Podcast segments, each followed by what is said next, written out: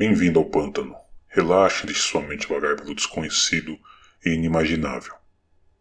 Mas atenção, esse conteúdo é feito de pesquisa, podendo ser ficção ou não. Aproveitem. Essa é uma lenda antiga, uma lenda gaúcha sobre bruxa. A sétima filha de um casal simples que trabalhava na roça tinha tudo para se tornar uma bruxa. Mas uma bruxa má. A não ser que a irmã mais velha a batizasse. Mas segundo a lenda, a família não era religiosa, logo ela não foi batizada. O tempo passou e a sétima filha cresceu, e coisas estranhas começaram a acontecer. Os animais começaram a morrer, crianças no povoado, nas redondezas, ficavam doentes, pequenas plantações morriam do dia para a noite, e vizinhos que se deram bem a vida toda começavam a brigar por motivos banais. Até que um dia a benzedeira local desconfiou que algo estava errado, pois lá era um povoado de paz. Ela tratou de dar uma figa dourada para cada recém-nascido do povoado. Deu um vaso de arruda para cada mãe.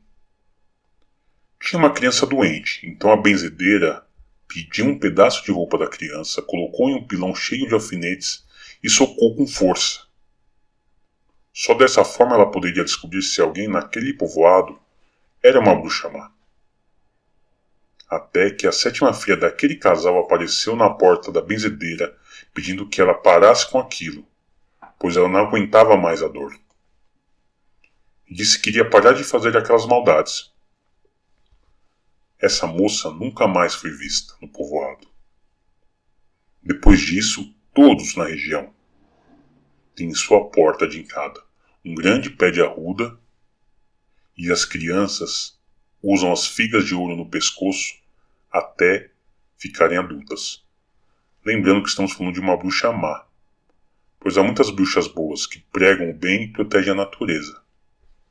Ainda bem. Muito obrigado pelo seu tempo.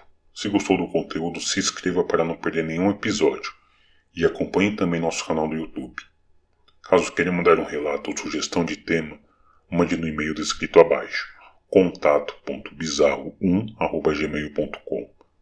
E lembre-se, esse conteúdo é meramente recreativo. Portanto, cuidado ao cruzar a linha de onde termina a realidade e começa a insanidade. Bons sonhos.